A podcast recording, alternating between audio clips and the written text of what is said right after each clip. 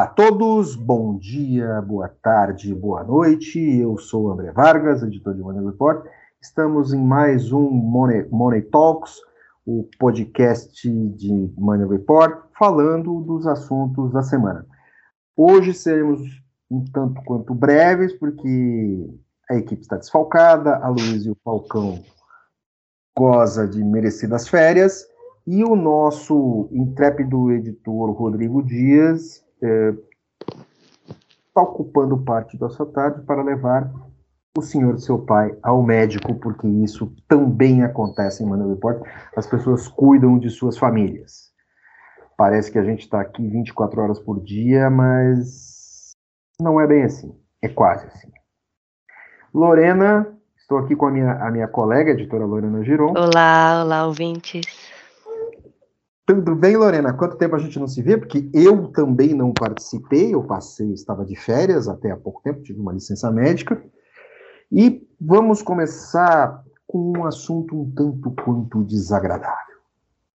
Recente. Vamos falar de fezes. Fezes. Fezes é, bem desagradável. Um assunto desagradável é da vida, mas é um assunto desagradável, uh, uh, mas não é da vida pela circunstância que se apresenta. Né? É, pela terceira vez, fezes humanas entraram é, na pauta política brasileira. É, houve um comício do Lula no Rio de Janeiro, em que foram lançadas uh, bombas de fezes animais e era um artefato explosivo de festa junina, né?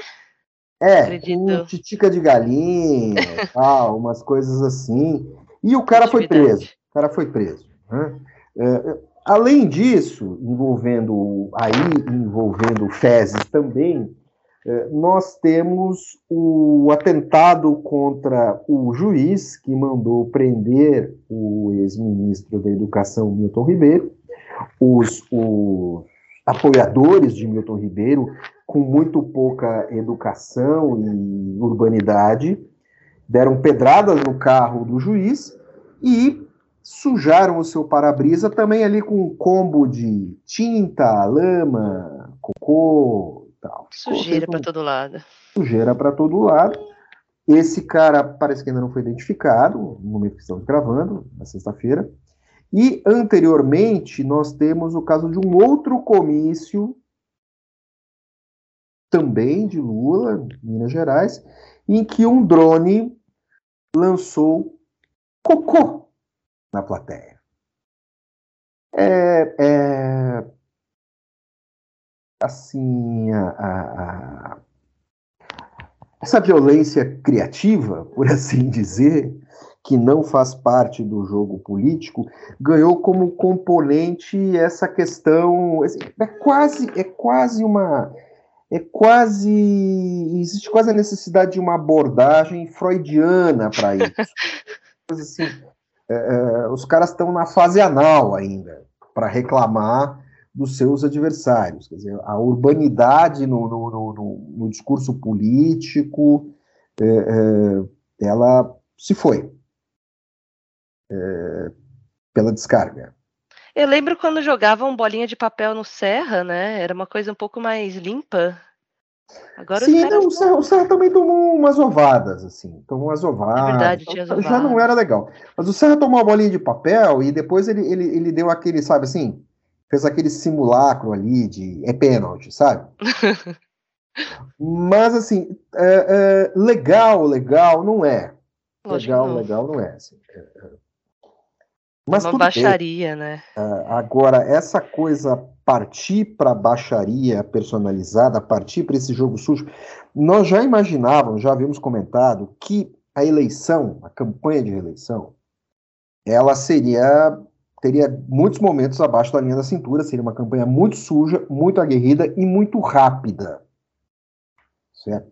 É, porque os dois candidatos, os dois principais proponentes, Lula e Bolsonaro, uh, têm grandes passivos, são, podem ser alvos de grandes críticas, independente do posicionamento de cada um.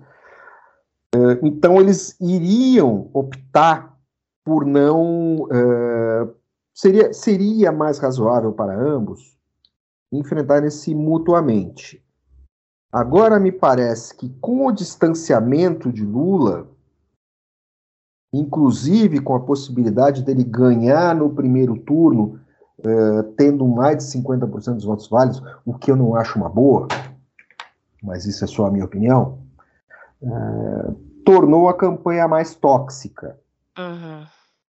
E, e, e, se a campanha for para o segundo turno, eu acho que grande possibilidade é que ela vá, acho que Lula não ganha no primeiro turno aí, não, não dá para cravar essa. Uh, vai ser o jogo vai ser mais sujo ainda no sentido uh, uh, figurado e no sentido, né, digamos assim, ao pé da letra, né, literal. E tudo isso, tudo isso me leva a, a um certo desapontamento com o, o, o, os agentes políticos brasileiros, as militâncias e tal, né? Eh, essa, essa tentativa de conflito o tempo todo, esse escárnio eh, de quem está no governo e de quem apoia esse governo, é uma coisa muito maluca. Não que outros partidos não fizessem isso, mas não nessa escala. É, e, e aí o que a gente pode dizer é o seguinte: não é o Bolsonaro, não é o partido, é a militância, é uma coisa ali que você não controla muito. Não, não você não controla a militância. É, não é uma organização verticalizada que você controla. Então, assim, não dá para botar essa conta é, Bolsonaro e família e etc.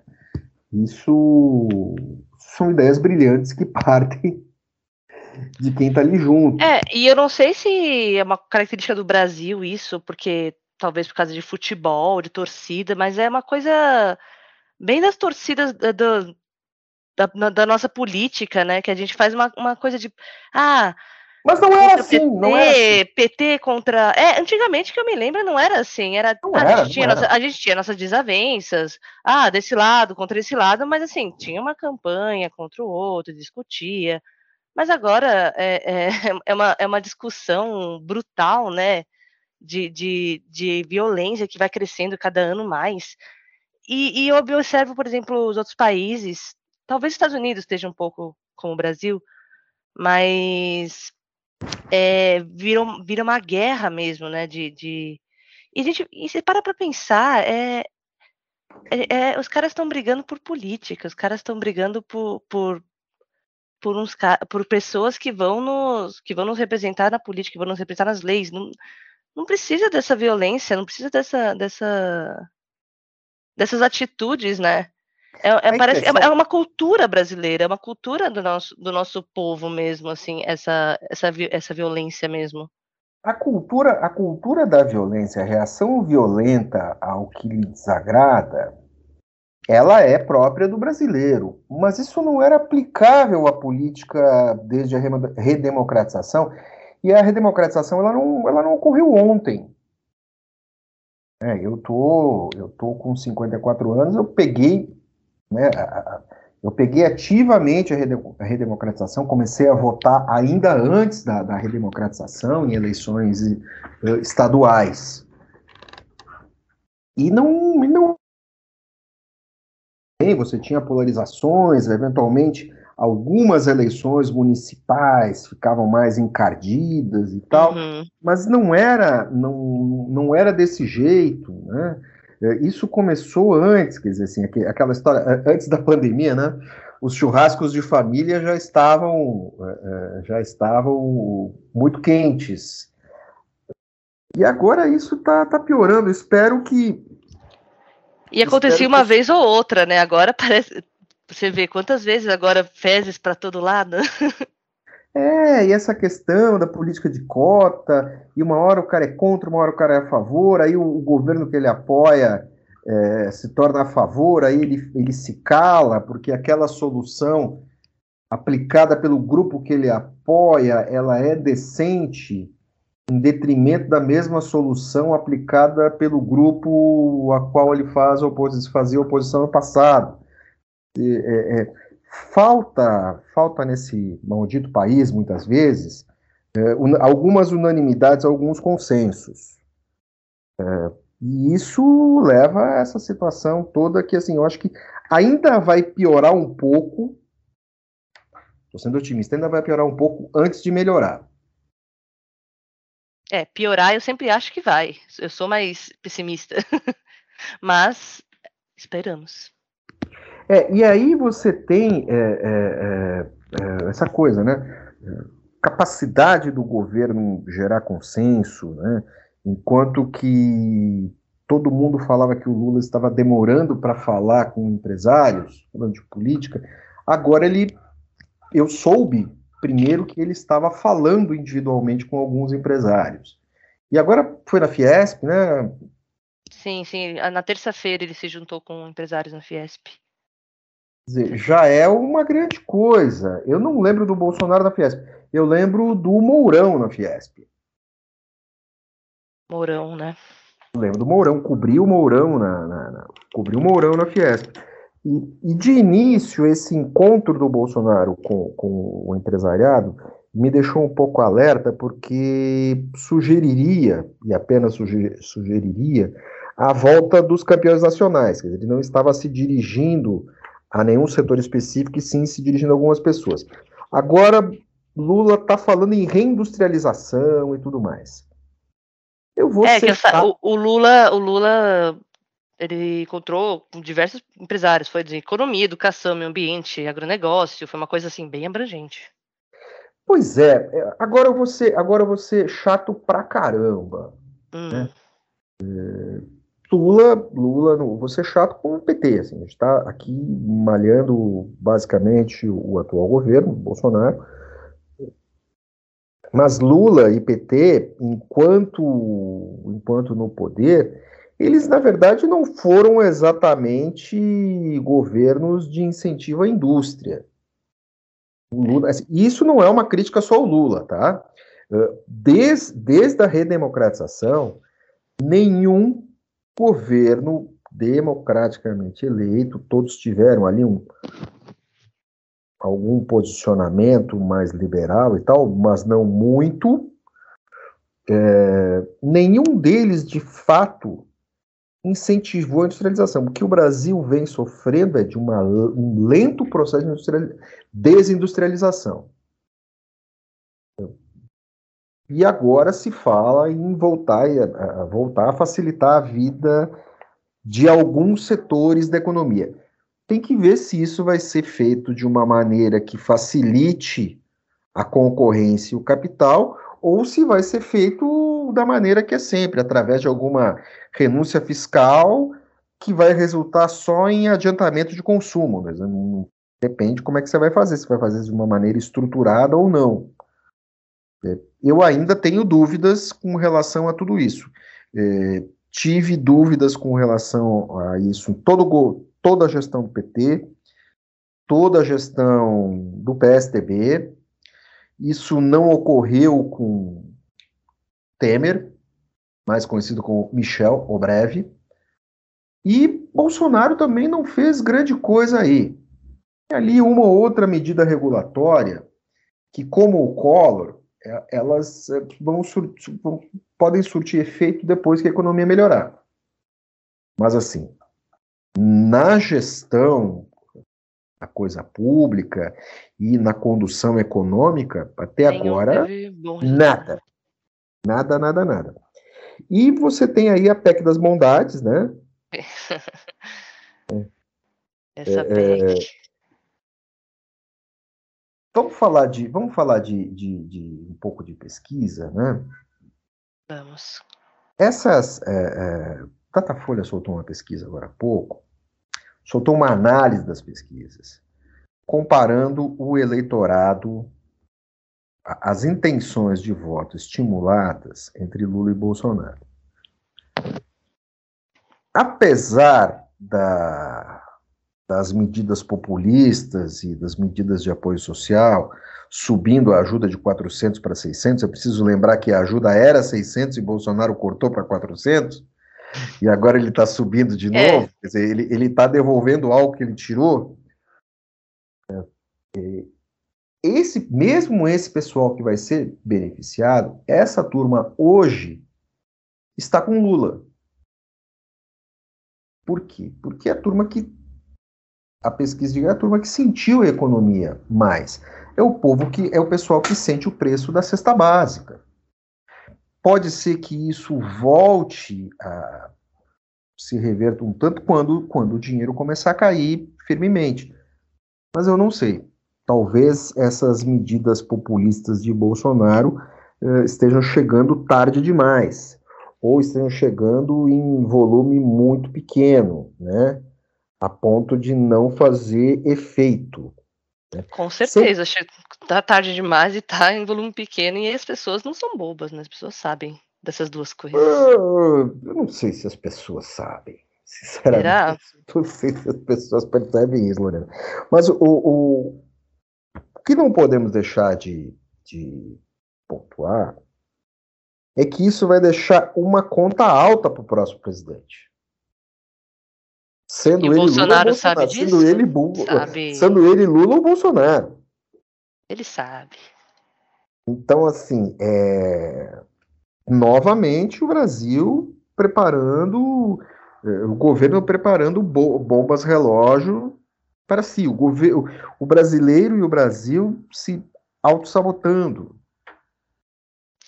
E eu te pergunto, André, sempre teve dinheiro, então, para o governo priorizar o, o povo, as coisas sociais, ou só agora, então, esse dinheiro está disponível?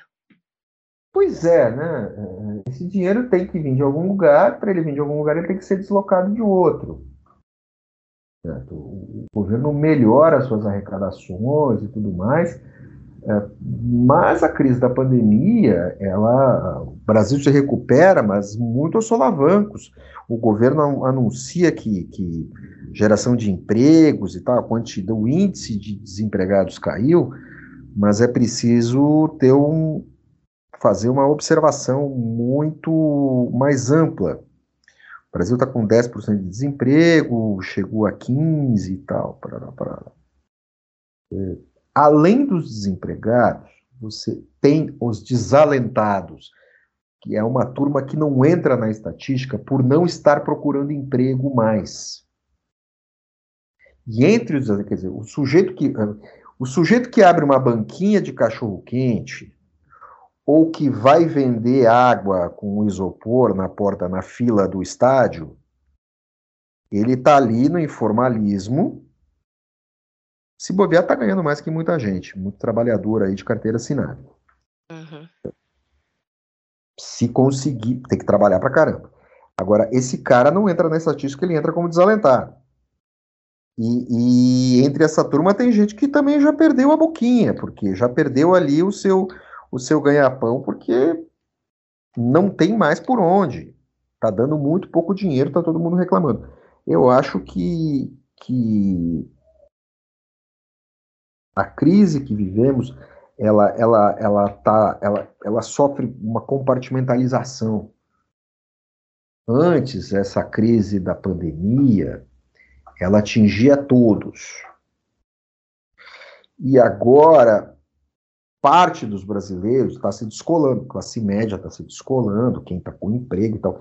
E a turma do andar de baixo, turma do porão, não não está vindo, não está conseguindo acompanhar, não tem oportunidade para esses caras. Enquanto isso, o governo acena ali pacotes de bondade. Bem, eu acho que ou você faz isso ou você piora a situação, mas em termos de, de condução da economia do país, eu acho que estamos assim, é, um pouco à deriva. Né? Tem lá o Paulo uhum. Guedes, como assim, pregando no deserto, dizendo que está virando, que agora já foi, que, mas assim, é, você que vai ser uma recuperação em V e tal, eu não vejo nada disso. Eu não vejo nada disso. Eu vejo, eu vejo pelo contrário, assim, a economia brasileira se movendo de uma maneira muito uh, uh, muito orgânica, né? Ela alguns nichos vão sendo ocupados, há movimento em alguns setores. Uh, o varejo tenta, a indústria está meio tentando se recuperar. O setor de, de, de commodities vai relativamente bem mas é, é, é, bens de consumo mais, bens de capital não andam e bens de consumo um pouco mais sofisticados estão estão avançando de maneira muito lenta. Eu acho que é sempre muito tarde e sempre muito pouco. Sim. Mas sabe que com tudo isso eu dou uma vitória para esse movimento do Bolsonaro, porque ele deu uma chave de pescoço na esquerda, né? Porque ele acabou fazendo o que, que a esquerda fosse obrigada a colaborar com ele, porque a esquerda vai ser, sempre pensar em benefício popular, então eles tiveram que apoiar ele nessas, nesses, nesse benefício, né? Nessa PEC. Então ele acabou lançando um, fazendo um lance de mestre, né? Não foi um lance de mestre. Não lance de mestre, mas por exemplo, por exemplo, o pessoal do MBL, o pessoal, o pessoal que é contra, vai, contra PT, contra Bolsonaro, falou: olha aí, olha eles se juntando, olha aí, olha eles fazendo isso. Entendeu? O, Bolsonaro é, meio que fez uma, uma jogada assim. Uma jogada desesperada. É uma jogada desesperada, mas mostrou meio que, olha, tem que fazer isso, é, é, é o que nós temos que fazer, né? né, bem, um jogo. governante, um governante ele não pode ser preso aos seus dogmas. Agora, você tem a questão da hipocrisia, né? O Bolsonaro falava em bolsa miséria, bolsa esmola. Sim, sim. Sempre ignorou os pobres, agora está na tá aí, né? Tá aí tentando fazer isso. Agora, ele também é, é, não lançou nenhuma medida tributária estruturante, nem nada. A reforma tributária está lá parada. É, o governo só pensa em arrecadação, tudo bem, o, o buraco, né? o buraco é enorme nas contas públicas, mas ninguém pensa muito nisso, ele, ele ia deixar de, ele, que o Bolsonaro perdeu a chance de ser o grande herói da história. Com certeza. Se ele, com relação, de novo, assim, se ele, com relação à pandemia, a qual ele desprezou o tempo todo, se ele tivesse tido uma relação mais proativa. Eu sempre digo isso, ele poderia, ele, é, foi a chance de ouro dele. É a chance de ouro dele se tornar, mesmo sendo um sujeito desagradável uhum. junto outros líderes, se tornar uma liderança mundial, alguém respeitado. Se ele tivesse, se ele tivesse usado a estrutura do SUS Sim. a seu favor e não tivesse uh, é, jogado contra a vacina, ele, ele seria um grande herói do planeta. Ele teria saído muito por cima. Nossa, eu lembro que quando começou eu falei, caramba, ele vai ele vai sair incrível disso. E aí, o cara se sabotou. Ele sabotou. E, é, é gozado, né? O, os, os, governantes, ele, é, quando eles acreditam naquilo, que eles começam a acreditar piamente naquilo que eles falam, eles tendem a fracassar. Tendem a fracassar. Quando eles começam a acreditar cegamente em seu discurso, você pode crer que o cara vai dançar. Isso vale para qualquer um. Vale para a direita, vale para a esquerda, vale para o centro. Ele. Bolsonaro poderia ter saído como um herói dessa pandemia. E graças a ele, agora, nós temos um problema na pandemia. Né?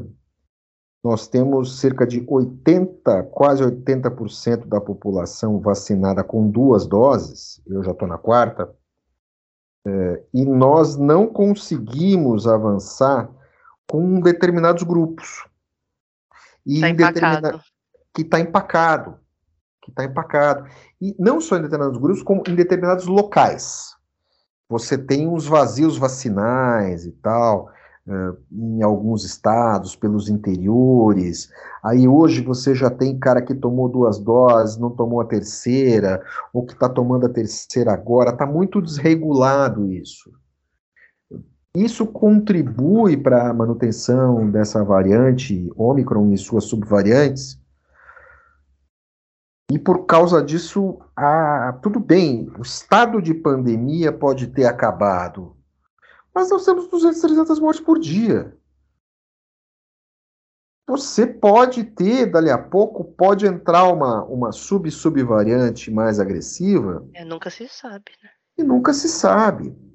É, o, o, Bolsonaro ficou preocupado, ficou o tempo todo malhando o Dória com aquela coisa da vacina, vacina.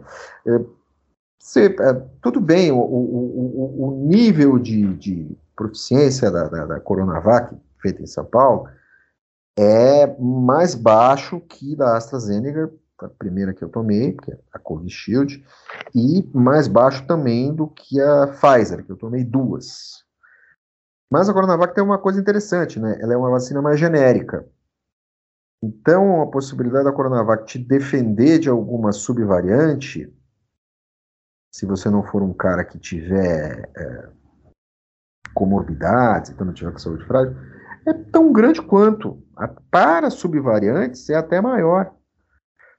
Então, uh, o governo de São Paulo foi ali, criou um criou, digamos assim, uma vacina política que forçou o governo federal a se mexer, teve essa briga toda com os governadores. Depois a Coronavac perdeu relevância e agora ela pode ganhar relevância de, no, relevância de novo. Outra coisa, é, é, o Brasil poderia ter doado a essa altura, se nós tivéssemos, eu sou obcecado pelo tema pandemia, é, se nós tivéssemos avançado mais com a, com a vacinação, o Brasil poderia estar hoje doando vacina para o mundo todo e assumindo um papel de protagonismo nas relações internacionais, enquanto nesse período nós só nos fechamos. Em suma, é um saco ficar relembrando tudo isso. Ah, tá é, vamos falar de coisas piores. Tão desagradáveis quanto. Você acha que vai ser melhor? Não, vamos falar de coisas é, piores. Piorar. Pois quer é, falar né? de morte, quer falar de crimes? Vamos falar, de ambos. Vamos falar de ambos, né? Conta aí. Vamos, vamos, vamos lá. Vamos de, vamos de Japão? Já, ixi, se foi falando em ataques, né? Que a gente falou de fezes, falou de bolinha de papel, né? Mas hoje teve tiro. Que foi bem pois é, pior. é, olha, eu, eu, eu, eu digo para você assim, é, matar matar político a bala, acho que é uma coisa tão. É uma coisa tão demodê. Velha, né? Tão, velha, uma coisa meio John Kennedy, assim, uma coisa. Quem mais? Quem mais que é, morreu? O, o, o, Anwar Sadat no Egito, sabe? É. Mas é. nós temos aí o Shinzo Abe que morreu baleado, e detalhe, o cara que atirou nele usou uma arma improvisada, porque não existem armas Fazer, é. É, lá, lá é estritamente regulamentado a, a questão da arma de fogo. E é. violência política, eu estava até falando para o André antes, é extremamente raro. Por isso que o, o, os habitantes japoneses estão em choque com esse crime. De modo geral, a polícia japonesa nem arma usa. Eles usam bastão? Geral, é, a população japonesa é muito ordeira. Existem sim em alguns lugares do Japão que as pessoas possuem armas. Isso não é, isso, isso não é, não é, é, é, exclusivo. Mas são armas de caça. Uhum. O Japão tem áreas frias, muito isoladas, tem urso, tal. Você tem uns ursinhos lá no Japão?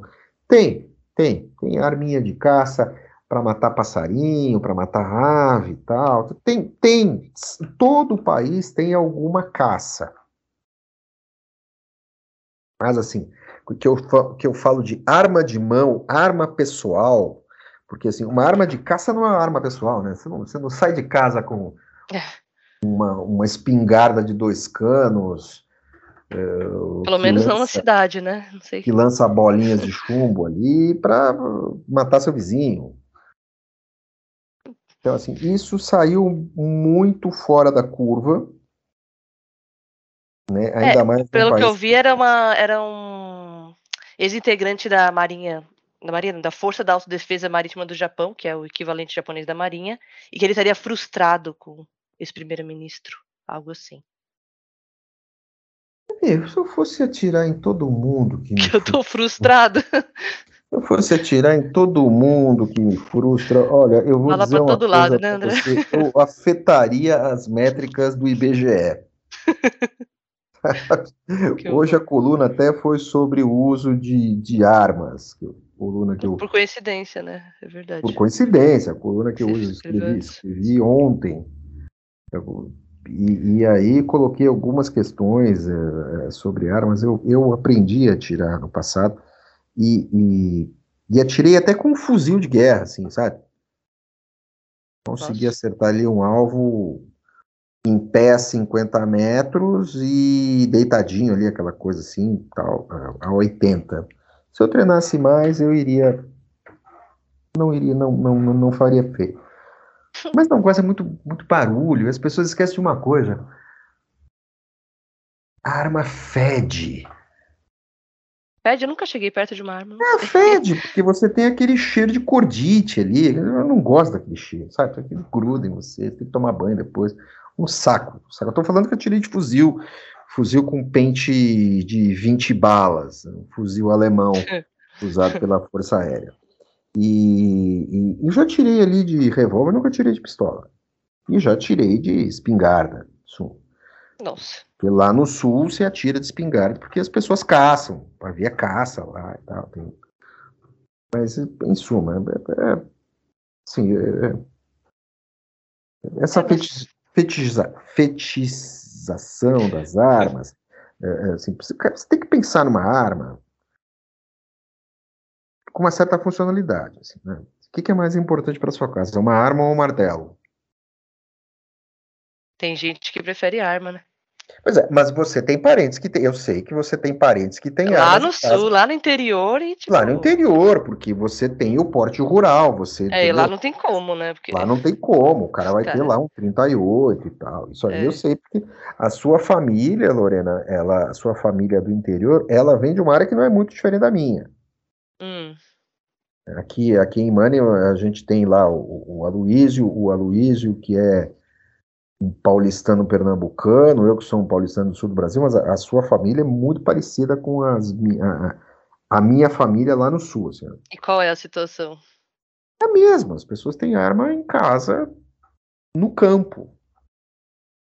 Isso existe, o porte existe a posse rural de armas. Né? Você pode ter uma arma dentro da sua casa para se defender. Se um cara sair chutando a sua porta, você mora no interior, você não vai ligar para o vizinho para chamar a polícia, você vai se defender. É diferente da vida urbana. Sim, sim. Mas essa coisa, essa coisa do, do, do da morte do Shinzo Abe é um, uma coisa muito chocante e vai ter que ser e vai ter que ser bem investigada.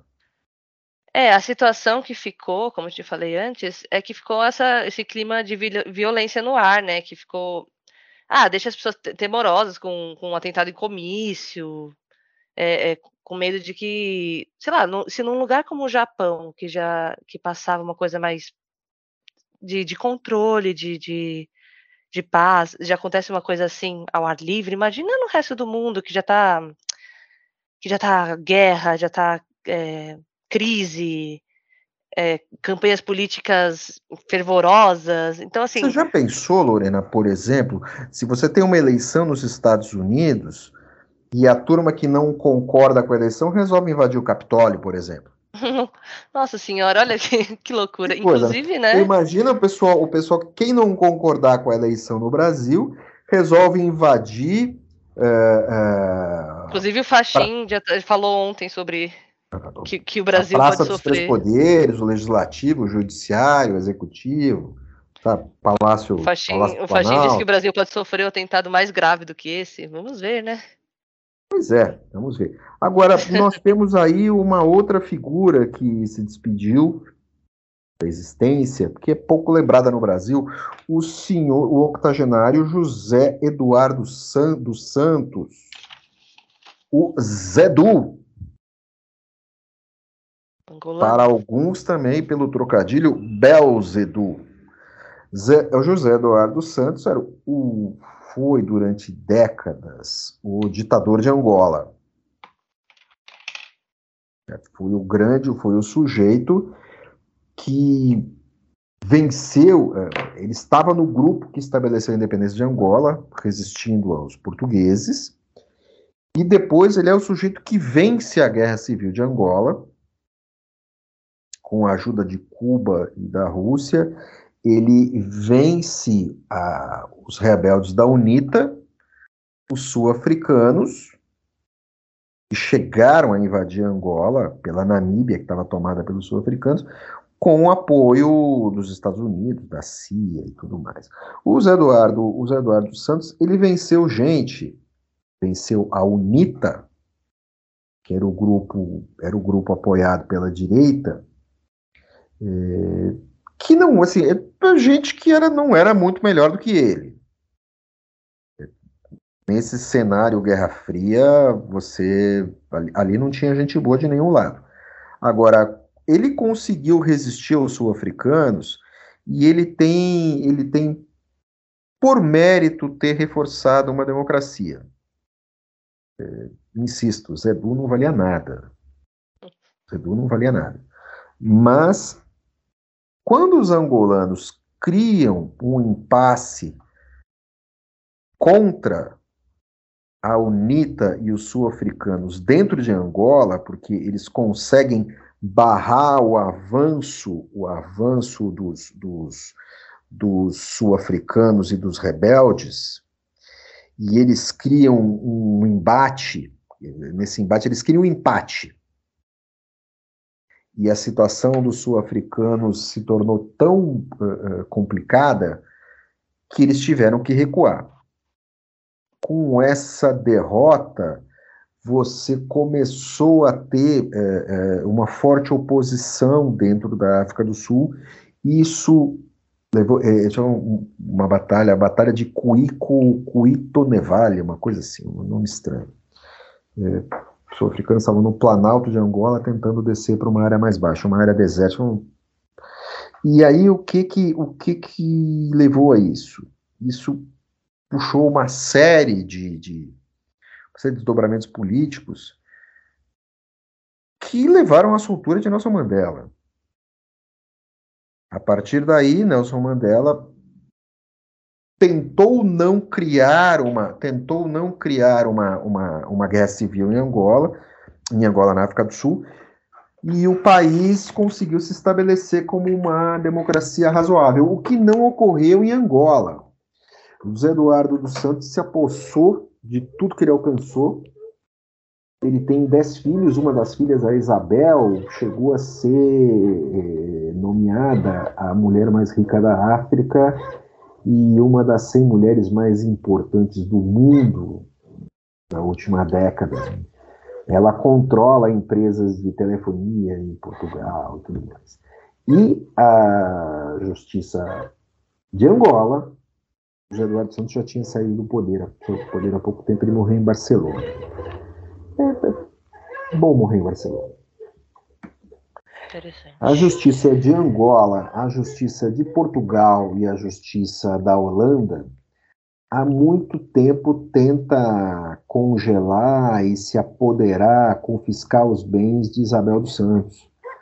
Por conta de irregularidades maracutaias, eh, desvios, não pagamento de impostos, operações, operações eh, caráter duvidoso, maquiagens contábeis, etc, etc, etc. Por quê? Porque na mão de papai Edu, o que era Estado e o que era dinheiro da família meio que se tornaram uma coisa só. Eduardo controlava o petróleo no país, enquanto que os outros, inclusive os, os antigos rebeldes da UNITA, se dedicaram a controlar outras outras áreas de mineração e tudo mais. Na verdade, eles eh, lotearam a criação do Estado angolano. O resultado disso é uma diáspora de angolanos mundo afora, numa situação que eu ouvi de um jovem angolano uma vez, um rapper angolano, dizia assim, olha, as pessoas ignoram, mas existe um, um, um afro-stalinismo em alguns países. Uma ditadura opressiva e muito personalista, que não tem nada a ver com direita e nada a ver com esquerda. É muito curioso. Bom, personagem interessante. Não é muito diferente dos outros déspotas uh, africanos. Ele está nessa vibe aí. O interessante é que a África do Sul não entrou, a África do Sul não entrou em guerra civil e se manteve uma democracia. Angola, Angola, ela não virou uma democracia plena, uma democracia vigorosa, caminha a passos lentos para isso. É um país rico, commodities, minerais e tal, tudo mais. Mas ele não tem uma identidade nacional ainda, é muito dividido, é muito tribal. Uhum. E o país tenta, precisaria receber investimentos e tudo mais. Tem empresas brasileiras que atuam lá, o exército brasileiro atua naquela região com obras e tudo mais. Os brasileiros, o Brasil mantém relações com Angola desde a ditadura. Mesmo sendo uma ditadura de esquerda, o Brasil manteve relações com Angola. Também sabendo que se tudo desse errado para lá, se tudo desse errado lá, os caras viriam para cá como de fato tem muita gente. Já trabalhei com angolanos, uma colega angolana, que a casa da família foi destruída várias vezes na guerra civil. Só que agora parece que ela se aposentou e eles voltaram para Angola, estão lá porque tem um amor pelo país. Ah, Bom, falando em personagens deploráveis, hum, teve a história bem, lamentável de denúncia que a gente fez do cacique do PL? Pois é, é uma pena que o Rodrigo não está aqui com a gente, porque tudo isso é obra dele. É, então. Seria então, legal vamos, se ele falasse. Vamos tecer loas a Rodrigo. Mas eu acompanhei toda a história e assinei a matéria junto com o Rodrigo, não de sacanagem, porque tem, tem aqueles, aqueles editores que assinam junto com o repórter, porque eu também participei da apuração, falei com personalidades políticas e tudo mais. É um episódio lamentável, lamentável, uma denúncia gravíssima da seguinte questão. A filha do vice-presidente estadual PL, a Cíntia, ela foi assediada pelo pai, a Cíntia é filha adotiva, também não interessa, né? A Cíntia foi assediada pelo pai quando criança e descobriu que as duas ela tem cinco filhos, ela descobriu que duas de suas meninas, uma com 15 e uma outra com acho que 16 agora, é outra com 15 ou 16 e outra com 14 e 15, também sofreram é, agressões sexuais, assédios por parte do avô, pai dela, na mesma idade que ela tinha. E não está muito claro, isso vai ser determinado pelas investigações, eh, se, essas, eh, se esses assédios sexuais, se esses ataques ocorreram ao longo do tempo. Não está claro nem se a Cíntia eh, foi, foi é, estuprada pelo pai, ela foi assediada, ela foi vítima do pai, consecutivamente. Mas não interessa, basta uma vez. Uhum. E, e, entender como isso. Esse caso é, nós investigamos desde abril. O caso seguia em segredo de justiça, mas a gente ficou em cima. É, tentamos obter acesso aos documentos até que o, o, o, o, perpetra, o perpetrador, perpetrador José Renato da Silva né, é, foi indiciado. O caso seguia na delegacia é, de crimes contra a família de Suzano e nós fomos ao fórum. Né, e muito antes, isso foi em abril, e a boca pequena as pessoas diziam: olha, isso aqui não é violência doméstica, não, cara. As pessoas falavam ali a boca, olha, isso aqui é, isso aqui é estupro, isso aqui é pedofilia.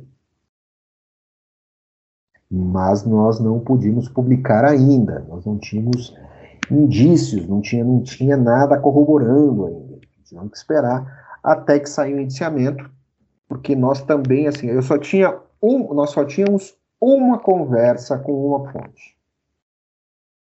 Um testemunhal com uma fonte, que era a própria Cintia, que não queria falar sobre isso. E nós estávamos procurando outros indícios para fazer o double check. Porque o receio era assim, nós não queríamos uma nova escola de base. Uma nova escola base. Queríamos ter uma certeza disso, porque uma acusação eh, de estupro para criança, né, eh, estupro de vulnerável, é uma coisa muito grave. Mas agora o caso o caso está nesse nível, está nesse patamar. E o curioso é que o seu Zé Renato, político veterano na região, era o sujeito que estava colhendo assinatura para a criação do partido do Bolsonaro. E Zé Renato é um velho amigo do Valdemar Costa Neto.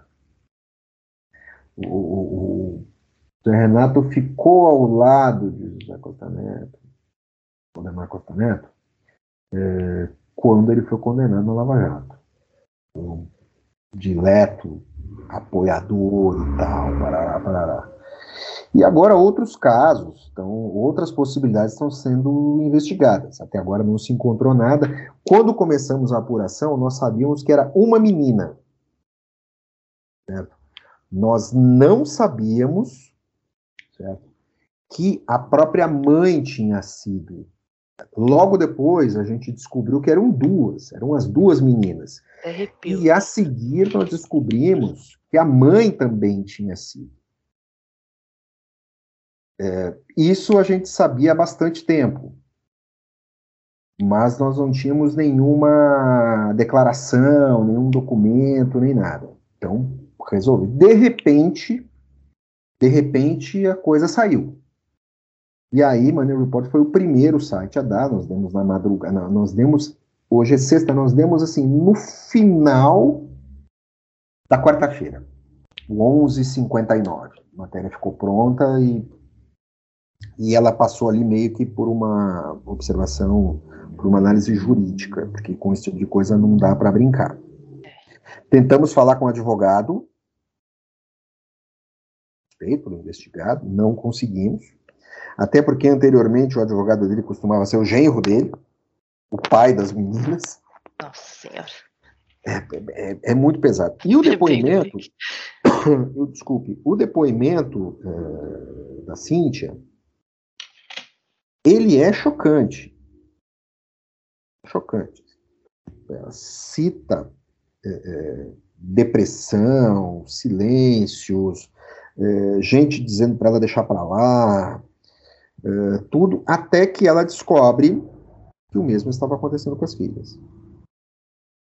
Então, muito disso vai ter que ser explicado num futuro relativamente curto, é, dizendo assim, quando ela descobriu, quando ela descobriu as filhas, quem a aconselhou, como é que é isso, é, é, o PL, para os outros veículos de comunicação, o PL não se pronunciou, para nós, no aeroporto, o PL se pronunciou, eu falei, eu, o Valdemar da Costa Neto disse que é, é, o Zé Renato pediu exoneração por motivos não sabidos, mas o, o, o, deputado André do Prado diz que exoneraram o cara assim que ficaram sabendo. Na verdade, as datas não batem. As datas não batem. Que sujeira. O, o, o, que o Rodemar Costa Neto disse à Money Report é que ele não sabia que, de repente, o amigo dele pediu afastamento e que ele tentou conversar e não conseguiu. Isso Estou falando lá de Brasília. Isso ele mandou o assessor de imprensa contar para gente. Certo? É, já aqui em São Paulo, o, o, o, deputado André do aquele, aquele lá que o irmão do Bolsonaro era funcionário fantasma no gabinete dele, uhum. é, ele mandou dizer que assim que eles ficaram sabendo, eles é, do caso, eles exoneraram o cara. Eu estou inclinado eu estou inclinado, as datas não batem. As datas não batem, porque a denúncia foi feita num dia e ele foi exonerado no outro. Eu acho que todo mundo já sabia. Por quê? Porque a filha do Zé Renato é do PL, o prefeito é do PL, todo mundo ali era meio que quase subordinado do Zé Renato, que era uma figura política importante em Suzano e um, e, um, e um agente político importante naquela região do Alto Tietê, Mogi e tal, ele Mogi, Salesópolis, aquelas cidades todas ali, que onde é o núcleo, o núcleo da militância do Rodemar da Costa Neto. É lá que ele tira os votos, grande parte dos votos dele, é ele que faz a coisa acontecer. E o Zé Renato era o operador dele. Então, assim, é, é, ele pedir, ele ser denunciado e pedir exoneração no dia seguinte, não é assim que funciona. O pessoal já sabia. Tanto que, assim que saiu a denúncia, a foto dele começou a ser tirada das redes sociais. O pessoal do partido, eu posso. Estavam preparados. Eu posso praticamente jurar para você, o pessoal do partido sabia, porque é uma cidade pequena, todo mundo conhece todo mundo certo? As filhas, as filhas do, do, do as netas do perpetrador estudam num colégio privado que tem como sócio o prefeito de Suzano, que era politicamente, que era politicamente subordinado ao Zé Renato. Isso chegou, tem tudo para ter chegado. Então, assim, dizer que ah, o cara saía. Então, como é que as fotos sumiram? Mas tudo bem, vamos lá. Uh, uh, não é isso que interessa. O que interessa é o seguinte: o Zé Renato também era o cara que estava colhendo assinaturas para o partido do Bolsonaro. Então, politicamente, o que, que o PL fez? E não está errado. Cara, isolou o cara, porque assim, ninguém é obrigado a ter um, um, um sujeito uh, suspeito de pedofilia dentro do partido. Por favor, né? Por favor, né? Então, assim, e, e, o principal objetivo disso era blindar a campanha de reeleição do Bolsonaro. PL, né? Demorou muito para o Bolsonaro ir para o PL. É, ele devia ter para o PL, foi para o PSL, depois ficou sem partido, depois foi, né? foi ao PL. Então, isso pode trazer danos à campanha de reeleição. Tem que ver, tem que ver, assim, a investigação vai trazer outros detalhes. É, tudo muito ruim, tudo muito sujo, tudo muito degradante. Ai, deixa para baixo, né? Essas notícias. Olha, eu confesso que quando eu estava é, publicando a matéria e estava lendo é, as, as, publicações é, da Cíntia, foram 10 páginas no Instagram, eh, e estava colando, eu fiz, é, é, fiz print screen, porque vai que depois o sujeito apaga aqui uhum, e tal. E assim, é horrível, é horrível. Mas ela tinha esse texto pronto há bastante tempo. Texto, Sim, texto já está preparada, né? Já estava preparada, ela já estava instruída pela sua defesa para certamente ir a público quando é, se o pai dela fosse indiciado um caso degradante envolvendo uma, um agente político com influência pública e um cara que se valia do poder que ele tinha para esconder as suas uh, seus crimes. É, a própria filha fala: não tenho mais que me preocupar com a imagem dele. Horrível, horrível. horrível. Eu cobri quase tudo quanto é coisa de ruim na política que tem por aí.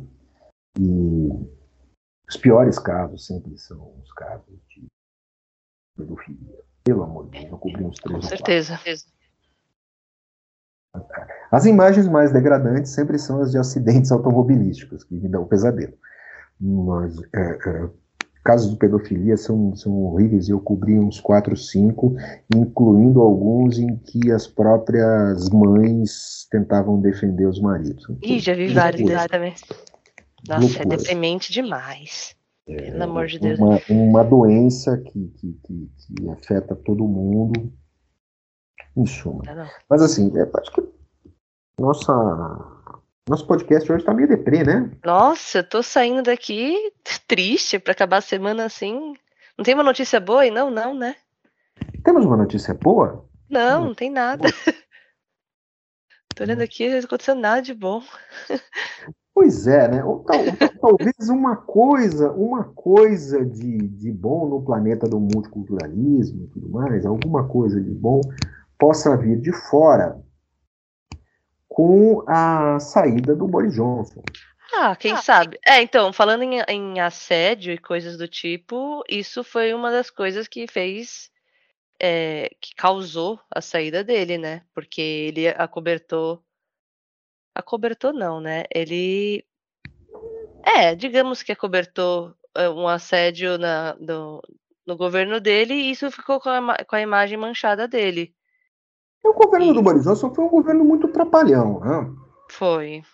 O governo, o, o, a Teresa May, que o antecedeu, já não, sabe, já não era grande coisa. Sim. E eu acho que toda essa balbúrdia, a culpa de tudo isso é de um outro conservador, o nosso querido, o nosso querido James Cameron,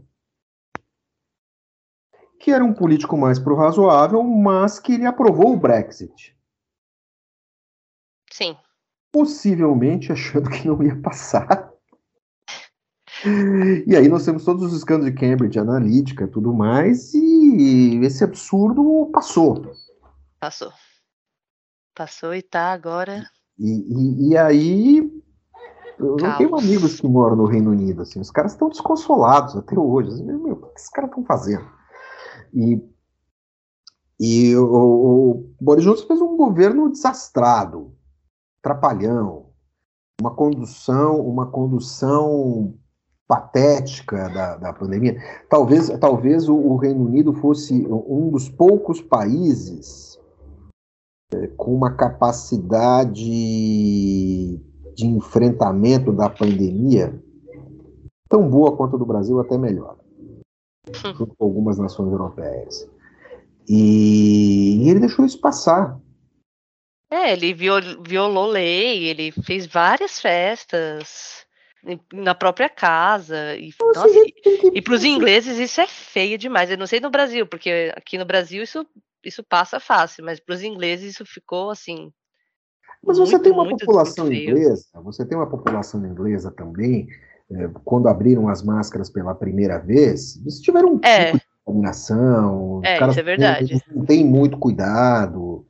A turma que eu conheço na Inglaterra, não. Entre ingleses e brasileiros e, e franceses, italianos que estão lá, os caras super se cuidam, é, tudo, é, é, é gente responsável e tal. Mas Sim. tem uma galerinha que não tá nem aí. Tem, tem. Isso é verdade. Tanto que foi, eles, foi exatamente o que aconteceu. Eles tiveram picos de contaminação brutais e, e, e, o caso da Inglaterra é muito curioso, porque se você fizer o desconto, a, a, a, proporção populacional estava tava muito parecida com o Brasil à época. Sim. Então, é, em suma, triste triste porque, é, por teimosia e mediocridade, governantes é, poderiam enfrentar essa pandemia de uma maneira mais decente. Pois é. Mas é isso, assim, eu acho que a gente está hoje está meio, meio, meio chatinho, né? Meio deprê. a gente está chato mesmo, tá bem deprê. Mas, Mas olha quem aí, sabe, né? Com a, com a chuva vem o arco-íris. Com a chuva vem o arco-íris. Quem sabe semana que vem a gente tem coisas mais bacanas. Né? Vamos ver, vamos ver. Bom, com essa, vamos nos despedindo. A gente já tá aí, falou que ia fazer um podcast curto e está aqui, vai fechar uma hora de papo furado. Putz. É, notícias tristes segura, são, são né? interessantes de comentar, né? É, a gente não se segura, né, Lorinha? Não dá, não dá. Bom, pessoal, até a semana que vem. Eu, André Vargas, me despeço. E a semana que vem entraremos com um novo próximo Money Talks, aí com o nosso plantel completo. Até lá, bom final de semana. Bom domingo, já que estamos falando, vamos soltar isso. Bom sábado e bom domingo. Até mais. Até semana que vem, ouvintes.